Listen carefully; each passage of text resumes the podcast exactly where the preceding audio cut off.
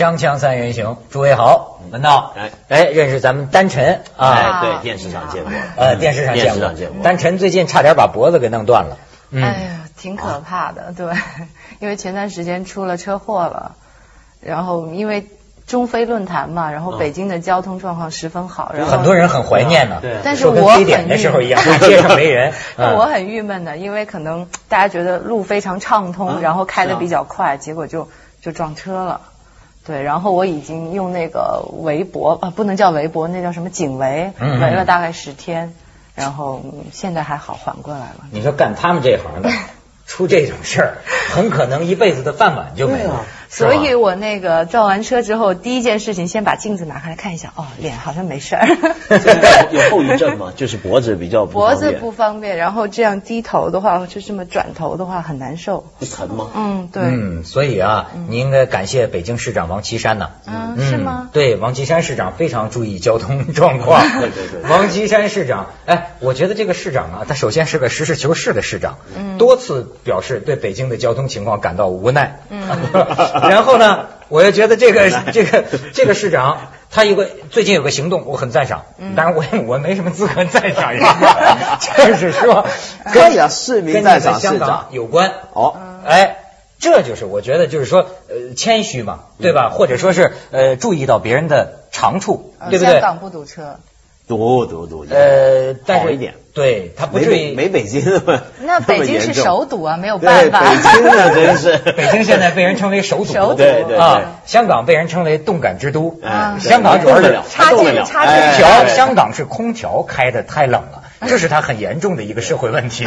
冻的卖菜的老太太在里边，夏天穿着棉袄棉袄，嘟嘟嘟嘟嘟嗦嗦卖菜。香港是这个问题。对嗯所以说最近王岐山市长呢到那个香港去开个会，嗯但是人家市长啊早到几天，嗯我一看那新闻说干什么呢？就是北京的交通问题，嗯他要向香港啊取取经取经。要说也真是文道，你可以说说，嗯香港这个密度应该我我感觉不亚于北京。呃，香港的人口密度是世界上里面大概是应该是排第一位的。嗯，就这个车的密度城市也应该车的密度也是，然后地方又小，嗯。楼你又看过，楼又多，是吧？嗯。所以是很严重的，本来可以。对呀、但是为什么我的确在香港啊，嗯。除了坐那过过那个海底隧道，嗯。红磡海底隧道，嗯。那个之外，嗯。其他情况下呀、嗯。我比较少遇到塞车。我想主要一个原因是什么？就第一，香港的公共交通很发达，啊，就这是一个所有世界上大城市的一个特点。你有没有注意到，所有的大城市啊，除了少数例外，像洛杉矶啊，大部分的大城市都是走路的城市。什么叫走路的城市呢？就是这个城里的市民啊，他每天啊花在走路上的时间，比他待在车里的时间要多。嗯就换句话说，他上下班、上下学去什么地方，他是走的时间多。一个城市走路的时间越多啊，这表示这个城市啊越先进啊。我为什么说是走路的城市？走路的城市的特点就在于它公共交通很发达。嗯，它公共交通发达，我们比如说举个例子，像纽约这种城市啊，大家比如说你从布鲁克林过桥到曼哈顿上班这样的话，那你怎么去？大部分人就是搭公交。搭这个地铁，搭这个电车是吧？嗯但是问题是，这个地铁、电车它不会直接从你家门把你带到你上班的这种楼，对不对？是那么于是你从家门得先走一段路到这个站，这个站出来了，又走一段路到你上班的地方。所以呢，这些大城市的人啊，他都是习惯走路，就是因为公共交通发达。而公共交通的特点就是你得走。所以说发达呀，不是你想象的那个发达，发达是说特别的以人为本。就比方说，一个明明有私家车的人，凭什么不开私家车？对吗？你看我在香港就体会到，你要去逛商店呢，你一出地铁一出车厢就是商店呢。对，就开始逛了干嘛干嘛开车呢？扶扶扶手电梯就往上一层一层，你就开始逛了。反倒是你开车，你找不到一个停车的地方，停车费也奇贵。对就你这开车出来一天，比北京花的钱那可老了。对啊油钱也贵，对是吧？北京特别可怕，就是说，因为有朋友住在像回龙观小区，哦像什么天通苑小区，然后都说那边叫什么吗？叫睡城，什么意思啊？就是说那边的主要的功能就是让在市中心上班的人回家睡觉，除了睡觉之外，它没有其他的功能，所以就说很郁闷，大家。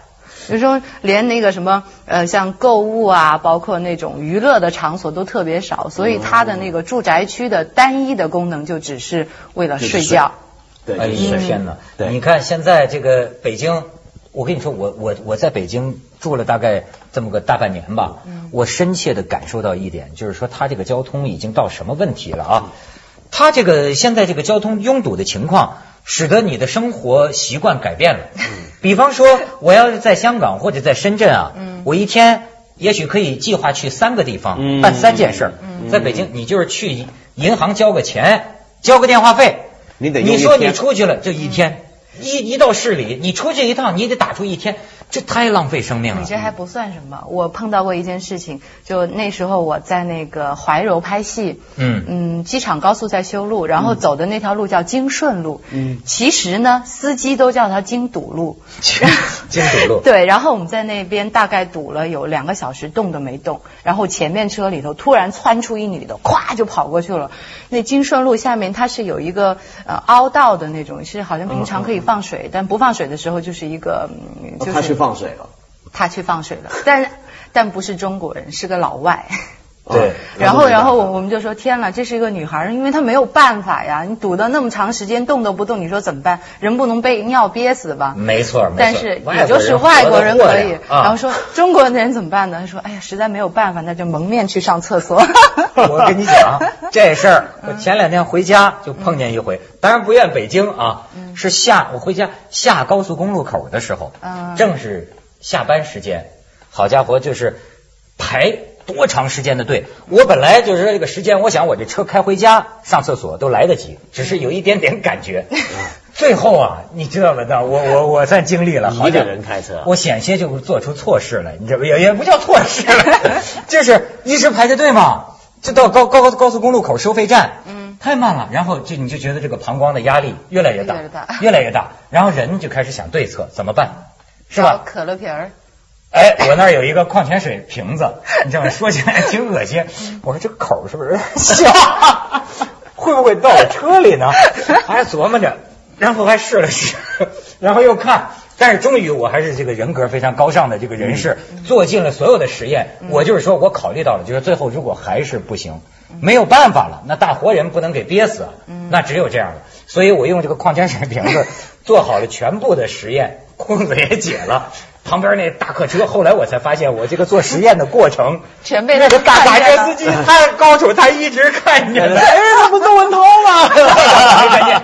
结果就在这个时候，咵顺利了，我过了。哦我因为我记得这这下过了难关了吧？嗯我记得出去之后，收费站旁边有厕所，就是一个厕所，哦可是嚓一下我车拐在厕所门口，晚上七点他厕所锁上了，锁上了呀。你说人在那种情况下，他盼到了自己的救星之后，又发现绝望了。于是我就看别的司机就在那儿像那外国女的一样，嗯我也就在对对对我也就不在乎了。所以你看，这个他那个公共厕所旁边都是泽国呀，嗯都是泽国。水乡，哎呀，真是这北京的的士司机，他们跟我讲，有人就是有一个那个哎我听他们说过那个那个瓶子小小便用的嘛。对对。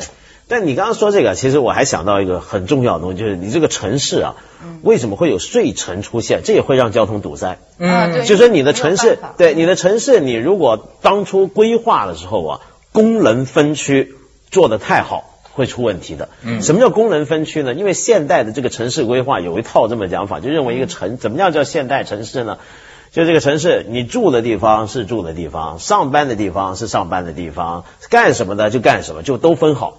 分好之后，问题就来了。问题怎么来呢？第一，你这个如果大家上班都在一个地儿，睡都在另一个地方，那你肯定上下班对，那就就拼命堵了吧，对吧？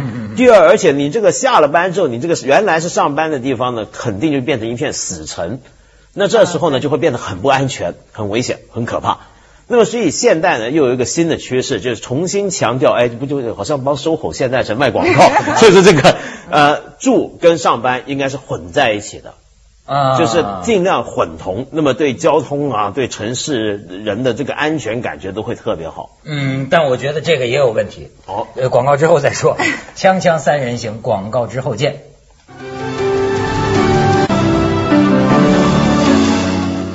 文道，我给你看看北京的这个壮观。所以说，它首堵啊，自有首堵的风采。你看看这个，很很啊堵车，漂亮吧？漂亮漂亮。看，没有这么多堵车的人，怎么会有这样的奇观？你瞧这个，蔚然大观，了不起你再看啊，这个有可能不是真的，啊！但但是呢，这就反映了 呃群众对北京的桥的这个我看法知道这肯定是西直门桥吧？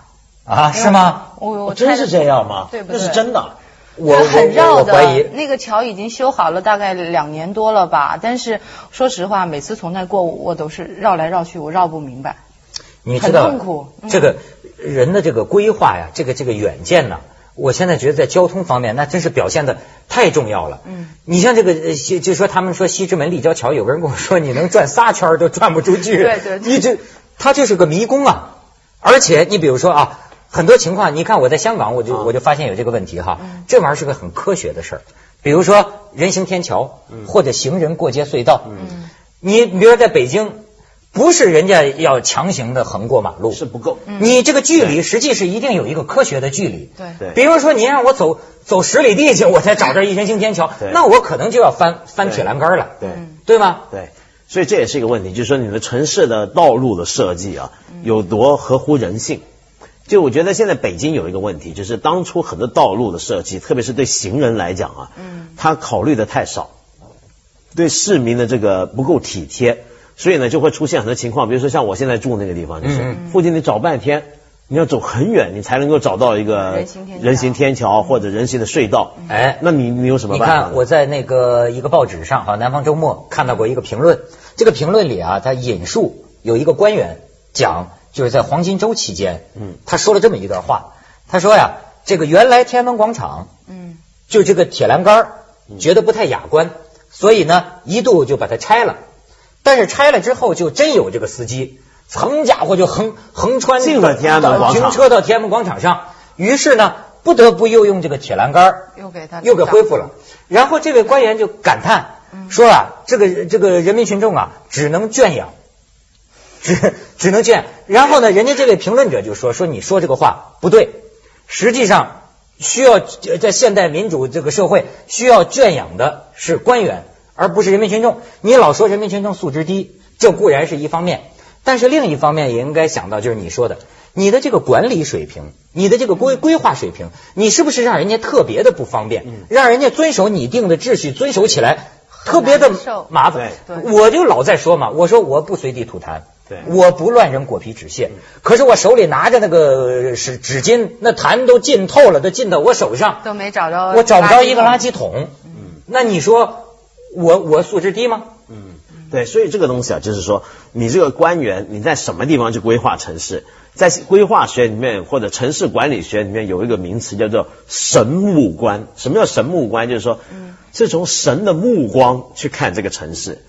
就以前刚才咱们看那手堵就是就是神。的眼光。对，你是嗯从一个有以前很多规划城市的人或管理城市的人呢、他是那种觉得自己像上帝，我是从上头往下看。哎，这个桥，嗯，很好。我这放一个行人天桥，那放一个垃圾桶。他不是从地面去看的，他不知道我们人走在地面上是什么感觉。而且现在还有一点，他不光是没看到人，他还没看到人下面的下水道，所哎以只要北京一下雨，那就那个就完了。还还，我跟你说，还发生过什么事情？就是积水太深，然后车。开进去，因为打不开嘛，看着那水漫上来了，还有人就说没从车里爬出来淹死的都有。你说，你说这人得有多背啊？没有想到 有这一出啊有，但不是在北京，不是在北京，是在呃是在哪？是湖南还是哪吧？因为我听我妈妈说过这种事情。下水道淹水对把人、淹死。因为看着应该好像没什么事儿，那在车里待着，可能还聊着天呢，就那水你都不知道哗哗哗就涨，等你要再出去的话，都已经出不去了。没错，你知道我听一个外国的，好像还是政客、政治人物讲过这么一句话，就是说你衡量一个城市它的管理水平，对吧？嗯，就看下雨。嗯，如果连下了几天雨，你这个城市一团混乱，那就反映你这个管理水平啊非常低下。对。对，就排水没做好。不过说回来，其实我们住在香港啊，就所有的城市的居民啊都觉得自己城市很糟糕，我也是啊。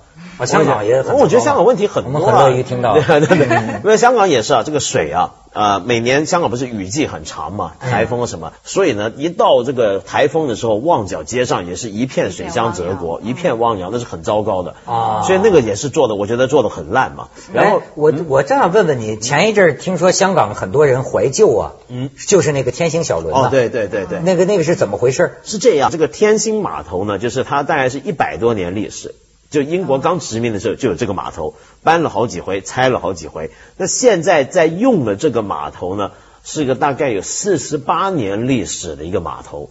那这个码头就对很多香港人来讲是哇，很很多回忆跟他在一起。嗯因为这很多香港人啊，是比如说谈恋爱啊什么的，就是坐船，那是很浪漫，对不对？坐坐船，哎呀你，看两岸风光如何如何，现在是那个就过去了。那个码头啊要要要要码头要拆了，要拆了，要拆了，因为他要盖一个新码头，他搬的就那最那个码头运作的最后一天的时候，还有个钟楼嘛，而那天他关门到十二点，当当当当响完之后啊，灯灭了，然后我看到两岸电视上看到两岸很多的市民啊，他们说去见证这最后一刻，嗯，几百个人是情不自禁的，你知道怎么样？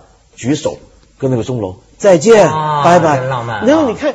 那那一下我也觉得很感动，就是那个是死的东西，对对是个建筑，但是大家就会举手再见再见。我跟你说，你不知道，丹晨，哪天你去香港，我带你去坐一坐。嗯我我跟你讲，你看我这个外来的人，我就坐这个天星小轮呐、我到了一个什么程度啊？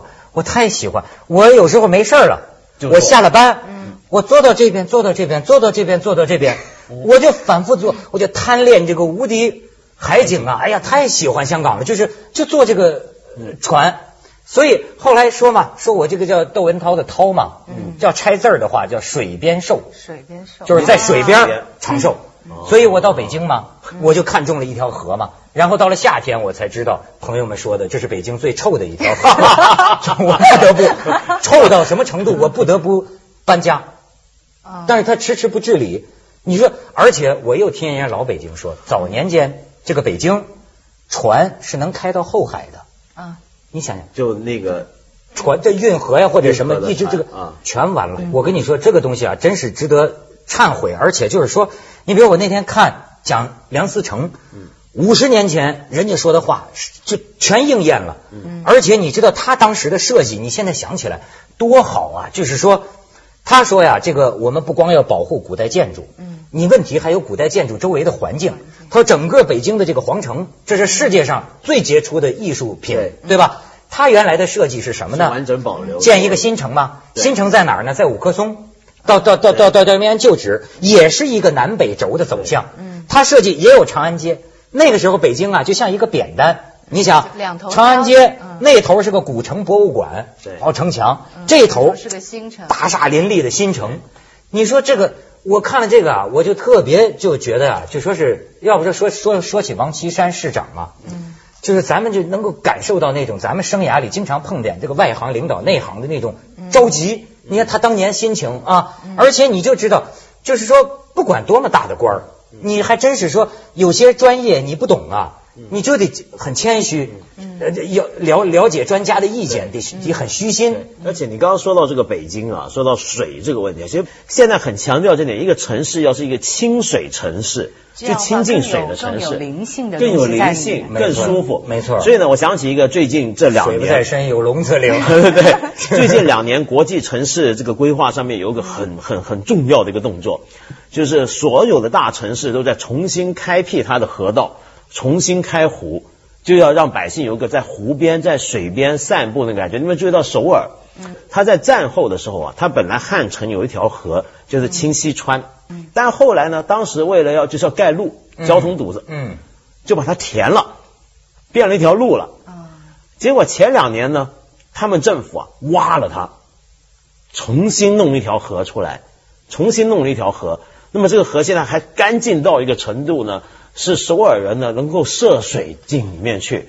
然后夏天的时候，你看两边是大马路、大楼，但底下就是个河边的公园，然后下去玩水，还有鱼啊、虾啊，是这样。咱们去一下广告，锵锵三人行，广告之后见。